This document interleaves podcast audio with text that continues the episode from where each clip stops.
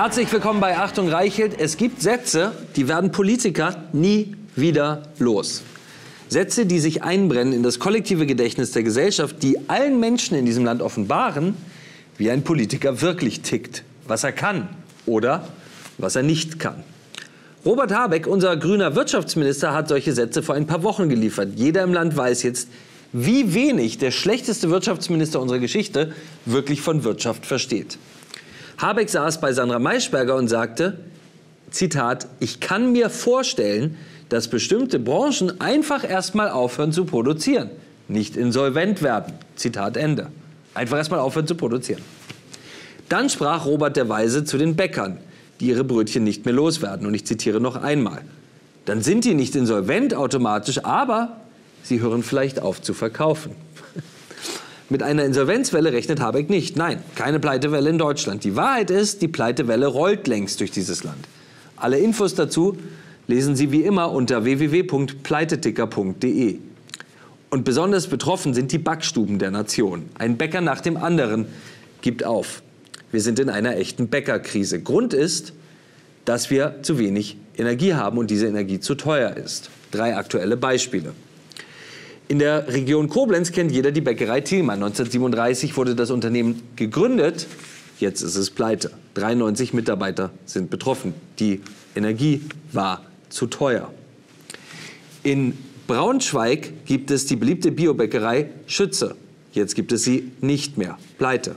Seit 40 Jahren glühten dort die Ofen. 35 Mitarbeiter stehen jetzt vor dem Aus. Die Chefin Andrea Schütze sagt zwei Sätze, die einem ans Herz gehen. Man ist machtlos. Wir können nicht mehr. Und ein letztes Beispiel. Die Bäckerei und Konditorei Otten wurde 1932 von Heinrich Otten in Bremen gegründet. Seine Enkelin Julia Habermann steht heute in dritter Generation im Betrieb. Jetzt, Sie ahnen es, ist auch diese Bäckerei pleite und muss Insolvenz anmelden.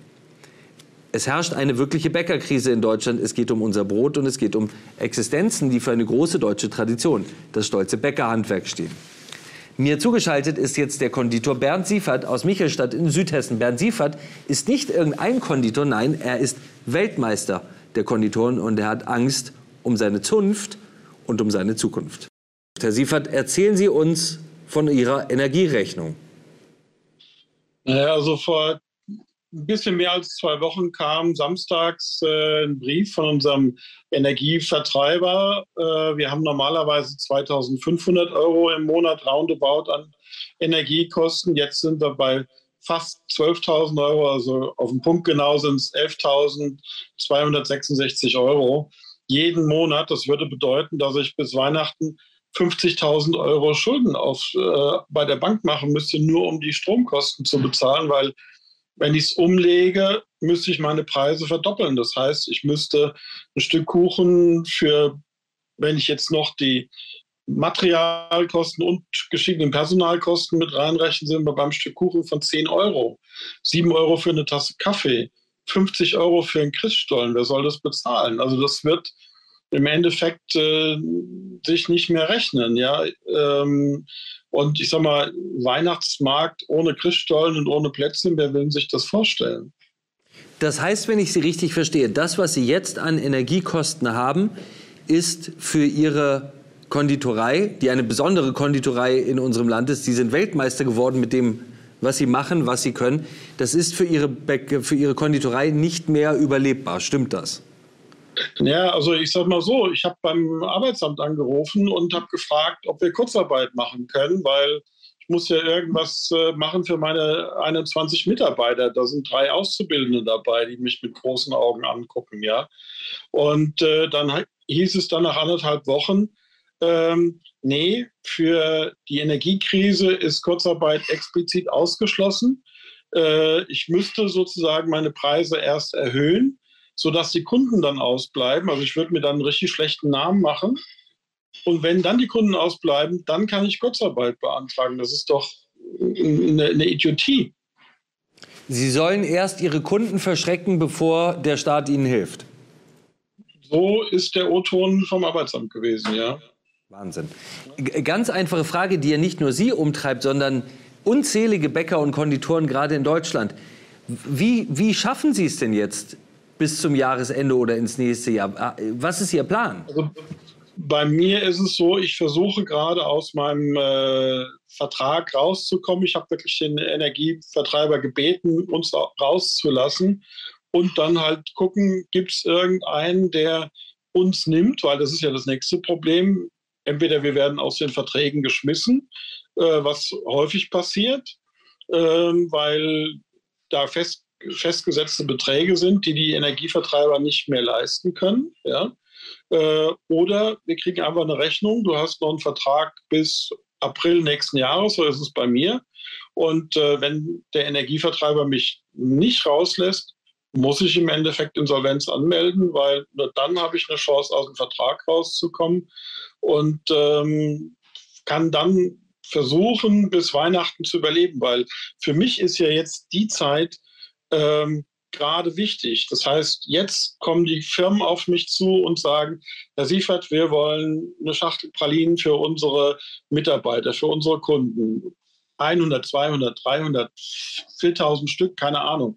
Adventskalender, Christstollen.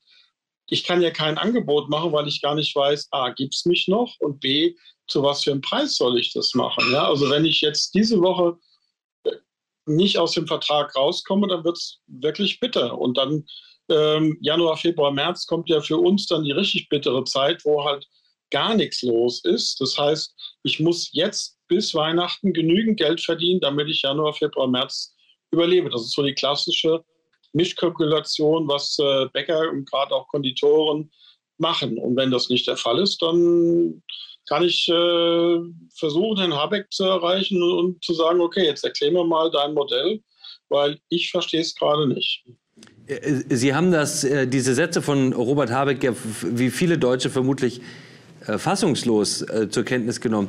Was denken Sie, wenn Sie die Regierung so über, ich sag mal, einfachste wirtschaftliche Vorgänge reden hören? Sie gehen nicht pleite, Sie hören nur einfach mal auf zu arbeiten. Also ich, ich, ich verstehe das nicht. Also ich habe Betriebswirt des Handwerks äh, gelernt äh, bei der Handwerkskammer, so also ein bisschen was verstehe ich schon von, von Wirtschaft. Ich habe einen Meisterbrief, also auch da wird ein bisschen was beigebracht. Ich habe es nicht studiert. Vielleicht muss man das halt äh, mit Abitur und Studium, vielleicht hat man da äh, einen größeren Horizont als ich, ja. Aber ähm, ich bin wirklich in der ganzen Welt unterwegs. Also ich bin, ich gebe Seminare in Tokio genauso wie in Buenos Aires, in Las Vegas, in Gott weiß wo. Aber ähm, sorry, so einen Schwachsinn habe ich noch nie in meinem Leben gehört. Ja.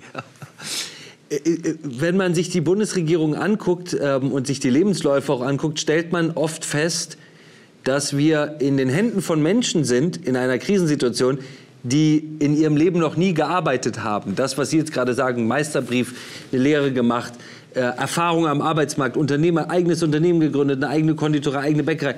Hat, haben die meisten Menschen, die uns regieren, äh, nie gemacht. Die haben oft gar nicht gearbeitet in ihrem bisherigen Leben, sondern immer nur im Parteiapparat. Ist das etwas, was uns gerade komplett um die Ohren fliegt? Ich habe die Befürchtung, weil ich sage mal, vielleicht werden wir normalen Menschen tatsächlich vergessen. Ja, das, äh, mal, bei mir geht es ja nicht nur um den Betrieb, bei mir geht es ja auch um mein Zuhause. Unsere Familie lebt in diesem Haus seit 1793. Seit 1793 bewirtschaft, bewirten wir Gäste in diesem Haus. Ja? Seit über 50 Jahren haben meine Eltern die Konditorei gegründet. Seit zwei Jahren durch Corona äh, bin ich nicht nur Konditor, sondern auch Bäcker geworden. Ja? Und das ist, ich mache wirklich ein, ein, besonderes Brot äh, mit langer Teigführung. Also alles das, was äh, wir viel, viel besser vertragen. Die Industrie kann das so nicht darstellen mit ihren Maschinen. Ja? Die kann es billiger darstellen. Aber ähm, das, der eine will es, der andere will es nicht. Und, und ich sag mal, das ist halt einfach für mich was, was, was wirklich ist, wichtig ist. Und ich versuche meinen Mitarbeitern dann auch immer klarzumachen, hier, äh, ich werde bis zum letzten kämpfen, weil es ist euer Arbeitsplatz, aber auch mein Zuhause und auch das meiner Kinder und meiner Familie. Sie schildern das gerade so emotional, dass es einem wirklich, äh, dass einem wirklich das Herz blutet. Was bedeutet das für Sie persönlich emotional, aber auch für ja, viele äh, Kolleginnen und Kollegen in diesem, in diesem ja besonderen Handwerk in Deutschland gerade, dass wir ja über Nacht auf einmal ein Bäckersterben erleben, dass die Menschen, die morgens um, ich weiß nicht, drei Uhr aufstehen, um uns zu ernähren, um unser Brot zu backen, ohne irgendetwas falsch gemacht zu haben, dass die auf einmal aufgeben müssen, oft nach äh, Jahrzehnten in dritter, in vierter Generation. Was löst das persönlich in Ihnen aus? Ärger natürlich, Trauer. Ja, also ich habe gestern Abend mit einem Kollegen aus dem Nachbarort von mir, der hat gesagt, Bernd, du bist ein Leuchtturm. Ja, du musst, du, du tust so viel für uns, für unser Handwerk, ja. Und äh, deshalb ist mir das auch extrem wichtig, dass äh, wir jetzt heute reden, dass äh, die Welt ein Interview mit mir äh, abgedruckt hat. Das kann man online ein, einsehen. Bei uns die Regionalzeitung. Also die Leute denken immer, oh, der Weltmeister, der hat so viel Geld, der weiß gar nicht, wohin damit. Nein. Durch Corona habe ich mein komplettes Privatvermögen verloren. Ich habe nicht mal mehr ein eigenes Privatauto, ja, nur noch den Lieferwagen fürs Geschäft. Und ähm, wir haben echt gedacht, wir haben das irgendwie überlebt mit Corona. Das haben wir wirklich durch Familienkraft überlebt. Ja, ähm, und ein paar Mitarbeiter, die uns dann noch die Stange gehalten haben. Aber die Nummer habe ich wirklich Bedenken, dass wir das überleben. Herr Siefert, ähm, wenn wir mal beide daran glauben, dass man das, was wir hier besprechen, auch im Kanzleramt sieht, was ist Ihre Botschaft an Herrn Scholz? Also Herr Scholz, es wäre toll, wenn Sie uns irgendwie helfen. Ähm, ich sag mal, es gab immer irgendwie einen Plan B, es gab äh, Hilfen für alles und für jeden. Es nutzt nichts, wenn wir irgendwelche Stundungen oder sowas kriegen, weil die Welle kommt dann danach auf uns zu. Sondern wir brauchen da tatsächlich für ein Handwerk, was für was Deutschland wirklich berühmt ist. Das ist ähm, Weltkulturerbe, dieses Handwerk. Ja? Und ähm, wenn wir das nicht retten, dann ist ein großer Kulturteil und ein großer Beitrag für die für gesunde Ernährung in Deutschland passé. Weil wenn wir jetzt zumachen, verlieren wir die Auszubildenden, verlieren wir die Mitarbeiter. Die werden dann bei, keine Ahnung, im Supermarkt irgendwo einen Job finden. Das ist nicht das Thema. Aber, und das habe ich tatsächlich die letzten zwei Jahre gelernt, nicht nur Kuchen machen backt glücklich, sondern auch Brot backen macht glücklich. Brot backen und Kuchen backen macht glücklich und wir hoffen für Sie, Herr Siefert, dass Sie noch das viele Jahre machen können, trotz dieser widrigen Umstände gerade und dass es in der nächsten Generation in Ihrem Haus weitergeht. Bernd Siefert, Weltmeister der Konditoren, einer der zahlreichen ganz großen Handwerker in unserem Land und im Moment in, ja, man muss es fast sagen, aussichtsloser Lage. Wir wünschen Ihnen von dieser Stelle alles Gute und Sie können sich auf uns verlassen. Wir werden weiter verfolgen, was da passiert. Vielen Dank für Ihre Zeit heute. Vielen herzlichen Dank. Danke fürs Zuhören. Das war Achtung Reichelt. Haben Sie keine Angst, Sie sind nicht allein mit Ihrer Meinung und abonnieren Sie Achtung Reichelt auch hier auf Spotify.